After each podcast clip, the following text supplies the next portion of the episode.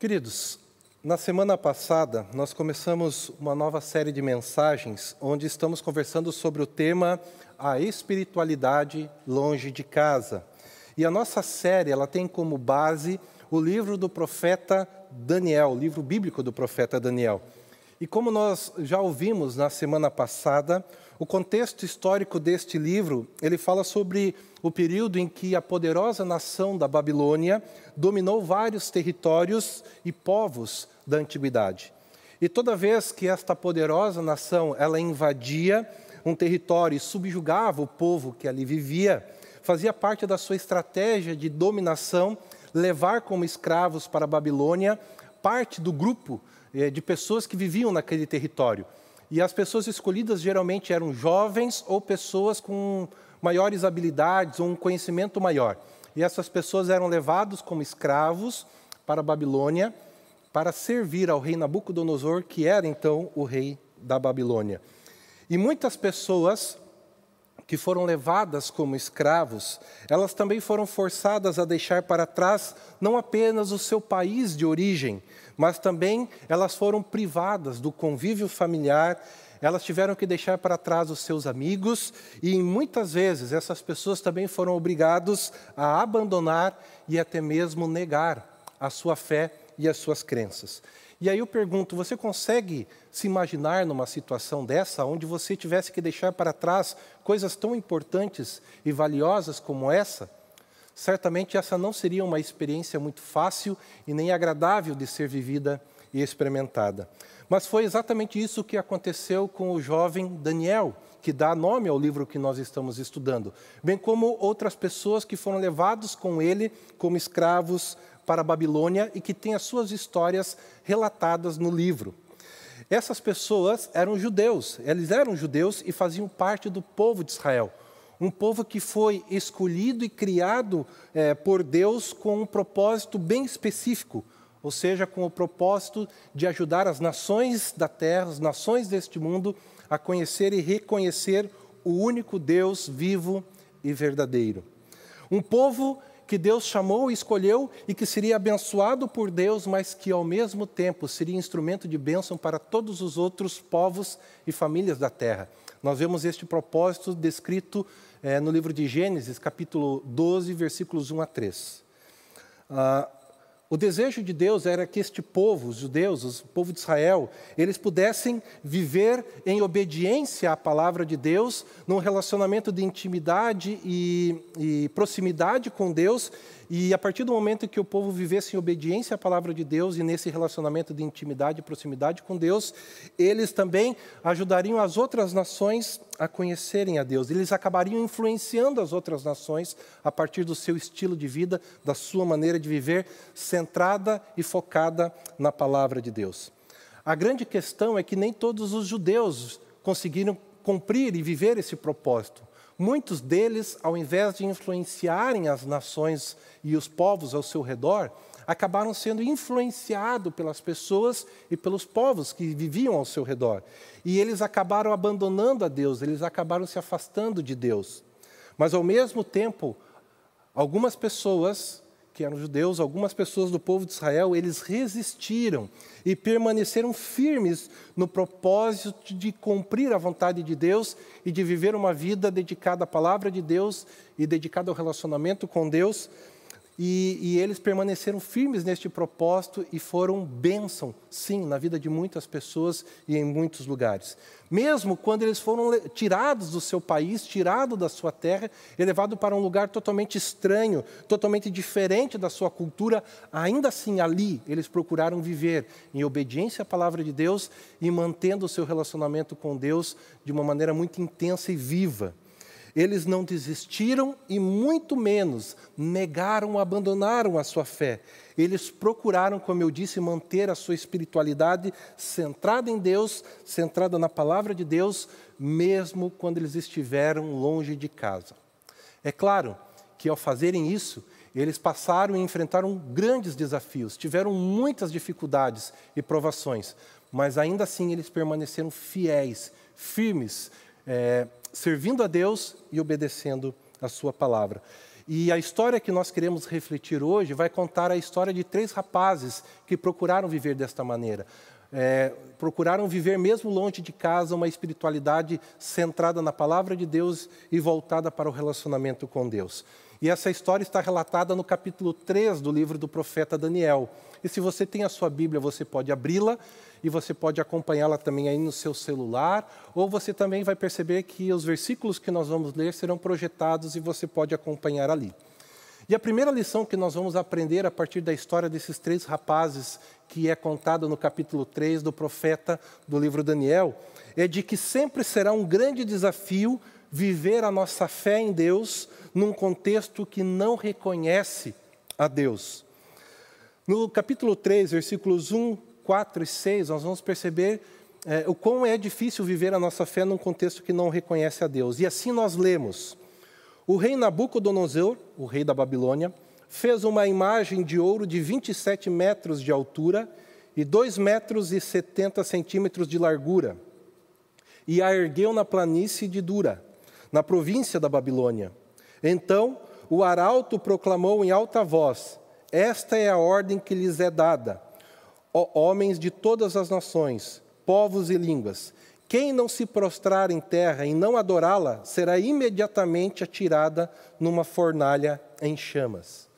Queridos, nas culturas antigas era, era uma prática muito comum que os reis se autoproclamassem deuses, ou de que eles construíssem estátuas ou fabricassem e criassem deuses que cumprissem aos seus propósitos e que estivessem a serviço daquilo que era o seu desejo e vontade.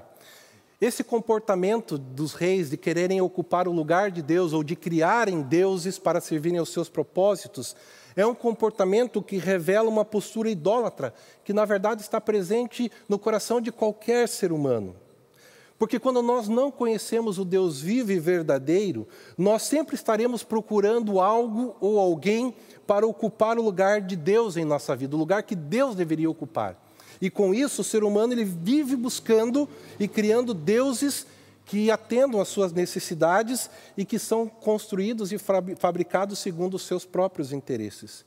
E esta postura do ser humano, quando ele não conhece a Deus e procura criar deuses, ou ele procura se tornar o Deus de si mesmo, é, ela é uma postura que sempre nos remete àquilo que foi ah, o princípio da rebelião do ser humano contra Deus lá no, no início de todas as coisas, quando nós lemos no, no livro de Gênesis, quando o Satanás ele propõe aos primeiros seres humanos: olha, vocês não precisam viver na dependência de Deus, vocês não precisam dar ouvidos àquilo que Deus está dizendo, vocês podem viver a partir de si mesmos, vocês podem ser como Deus. E esta palavra, vocês podem ser como Deus, foi algo que é, conquistou o coração do ser humano, algo que cativou o coração do ser humano e é algo que o ser humano tem buscado desde então. O ser humano sempre busca ou ser Deus de si mesmo ou criar deuses que atendam seus interesses e vontades.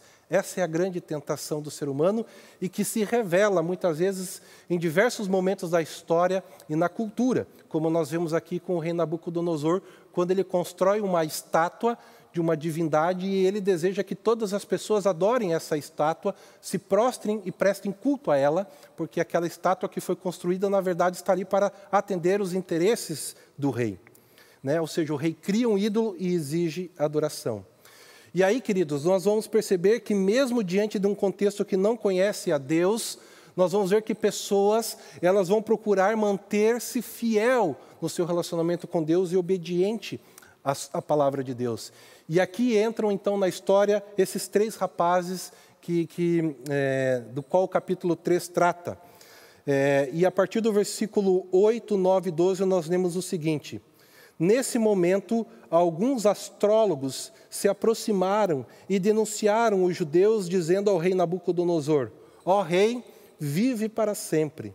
Há alguns judeus que nomeaste para administrar a província da Babilônia Sadraque, Mesaque e Abidnego, que não te dão ouvidos, ó rei. Eles não prestam culto aos teus deuses e nem adoram a imagem de ouro que mandaste erguer. Gente, esses três rapazes, de nome muito interessante para nós nos dias de hoje, Sadraque, Mesaque e Abidnego, como o próprio texto diz, eles eram judeus. E eles procuravam viver em obediência à palavra de Deus e cultivando uma espiritualidade centrada em Deus e na palavra de Deus. Por isso, mesmo numa cultura diferente, mesmo num contexto totalmente diferente do que eles foram criados e estavam acostumados, longe do seu país e de tudo aquilo que para eles eram comuns, mesmo neste lugar, eles resistem à tentação de negar a fé ou de abandonar a fé. Esses rapazes, eles conheciam os mandamentos de Deus e eles queriam viver em obediência a Deus. Não porque eles eram forçados a isso, mas porque eles amavam a Deus. Porque quando nós estamos lendo a Bíblia, na Bíblia, obediência sempre estará relacionado com amor e fidelidade. Não se trata de uma obediência cega, mas se trata sim de uma obediência que é fruto de um relacionamento construído a partir do amor, da fidelidade e de um compromisso com o Deus ao qual se serve. Mesmo no Novo Testamento, Jesus constantemente procurou ensinar aos seus discípulos que o relacionamento com Deus, ele deve ser construído a partir de uma obediência amorosa e não impositiva. E esses três rapazes, eles demonstram que amam a Deus e que querem viver é, em obediência à palavra de Deus e que querem ser fiéis a Deus porque eles sabiam o que Deus esperava deles, de acordo com os mandamentos descritos lá no capítulo 20 do livro de Êxodo, em especial o primeiro mandamento, quando nós lemos: E Deus falou todas estas palavras: Eu sou o Senhor teu Deus, que te tirou do Egito, da terra da escravidão. Por isso não terás outros deuses além de mim. Não farás para ti nenhum ídolo, nenhuma imagem de qualquer coisa no céu, na terra ou nas águas debaixo da terra não te prostrarás diante deles, nem lhes prestará culto, porque eu, o Senhor teu Deus, sou Deus zeloso. Queridos, vocês percebem, mesmo estando num lugar onde Deus e a sua palavra não eram reconhecidos, eles, esses três rapazes, eles não abrem mão da sua fé e muito menos negam ou negociam a sua fé. Claro que isso terá consequências, porque sempre haverá riscos e perseguições quando se vive numa cultura que é hostil a Deus, que não reconhece a Deus, que não reconhece a palavra de Deus, quando você procura ser fiel a Deus e obediente à palavra de Deus, nós sempre receberemos oposição, nós sempre receberemos hostilidade. E quando o rei Nabucodonosor, ele toma conhecimento do comportamento desses três rapazes, ele fica extremamente furioso e os ameaça de morte caso eles insistam em não adorar a estátua de ouro que ele construiu. E mais, além de Nabucodonosor ficar furioso e ameaçar de morte os três rapazes, este rei também zomba de Deus. Ele diz assim: e que Deus poderá livrá-los das minhas mãos? Ou seja, além de não reconhecer a Deus, além de ameaçar de morte aqueles que procuravam viver um relacionamento de fidelidade a Deus e obediência à palavra de Deus, Nabucodonosor zomba de Deus. Ele diz: Não existe nenhum Deus que possa livrá-los das minhas mãos. E queridos, o que nós vamos perceber na sequência é, do capítulo 13 é que, mesmo diante da pressão e de uma possível punição, é, numa atitude de coragem, esses três rapazes, eles afirmam que não renunciarão à sua fé e que não negociarão o seu relacionamento com Deus, porque eles acreditam que o Deus ao qual eles servem é o único Deus vivo e verdadeiro.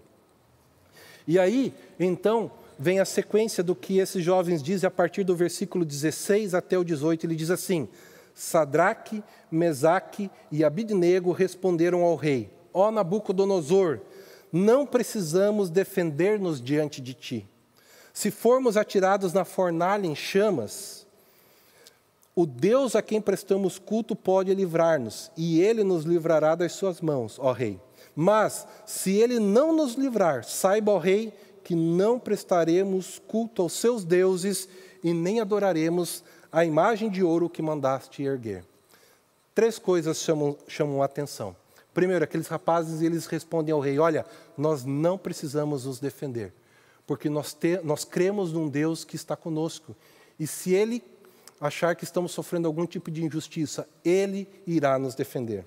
A segunda coisa que chama a atenção é que eles dizem assim: mesmo que Deus não faça como esperamos, ainda assim não o negaremos. Ou seja, para aqueles rapazes, a fidelidade a Deus e a obediência a Deus não estava relacionada a Deus atender os desejos e vontade deles, mas eles estavam totalmente voltados e dispostos a acatar aquilo que também era o propósito de Deus para a vida deles.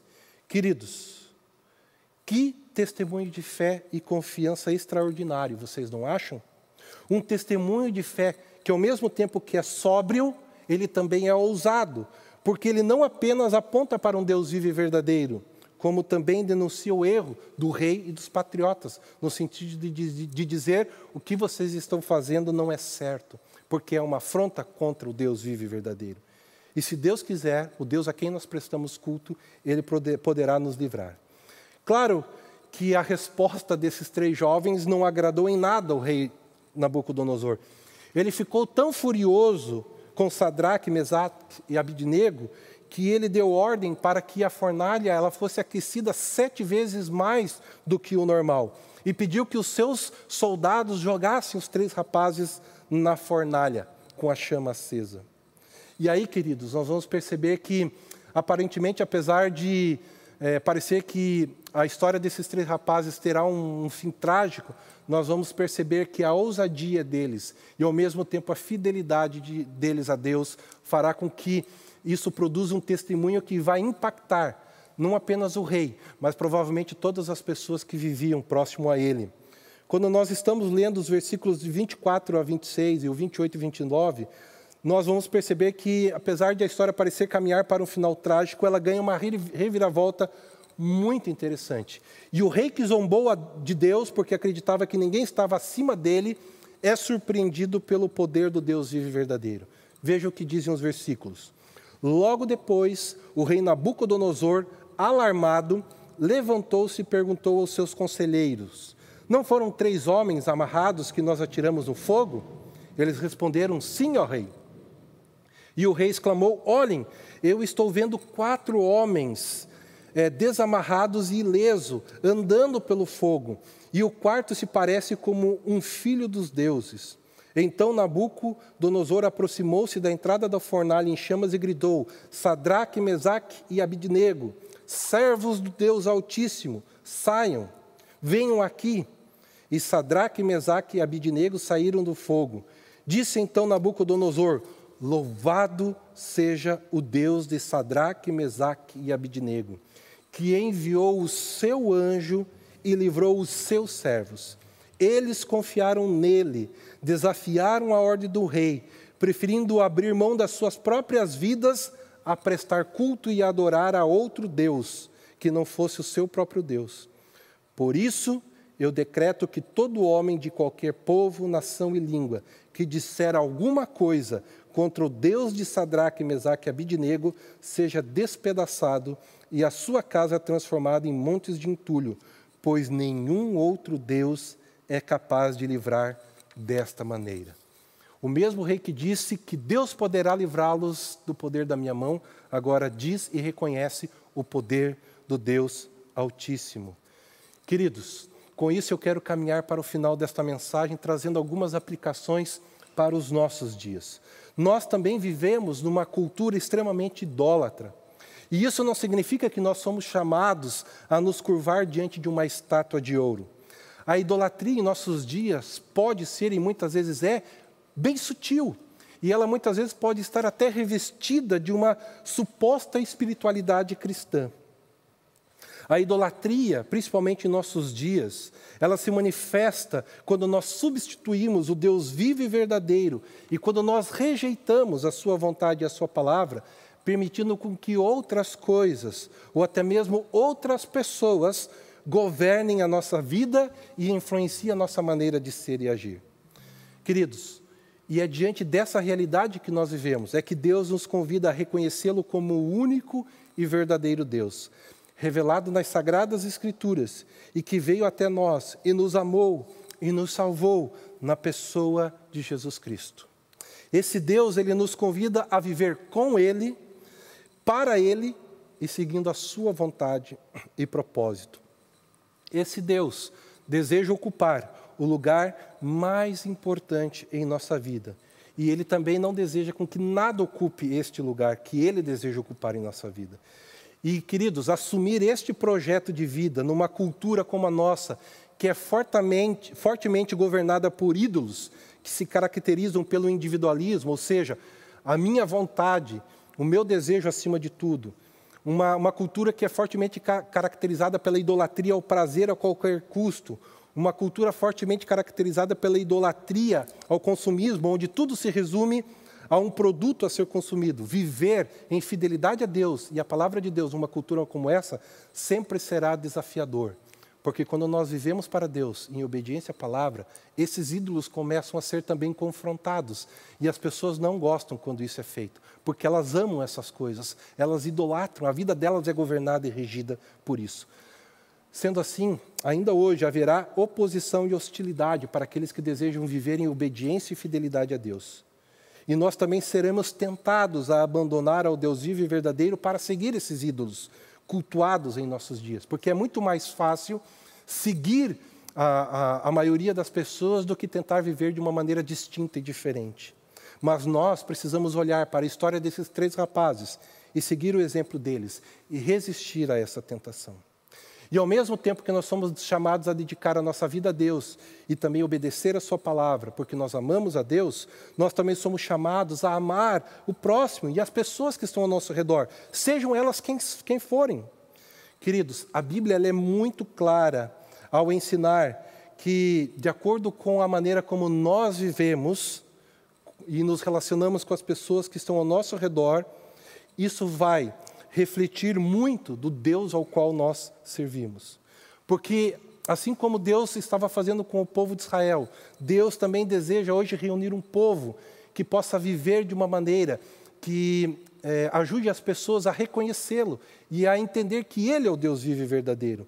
Deus quer nos usar para que pessoas o conheçam e até mesmo aquelas pessoas que zombam dele de sua palavra, a exemplo do rei Nabucodonosor. Deus deseja que essas pessoas também possam vir a ele e a conhecê-lo também.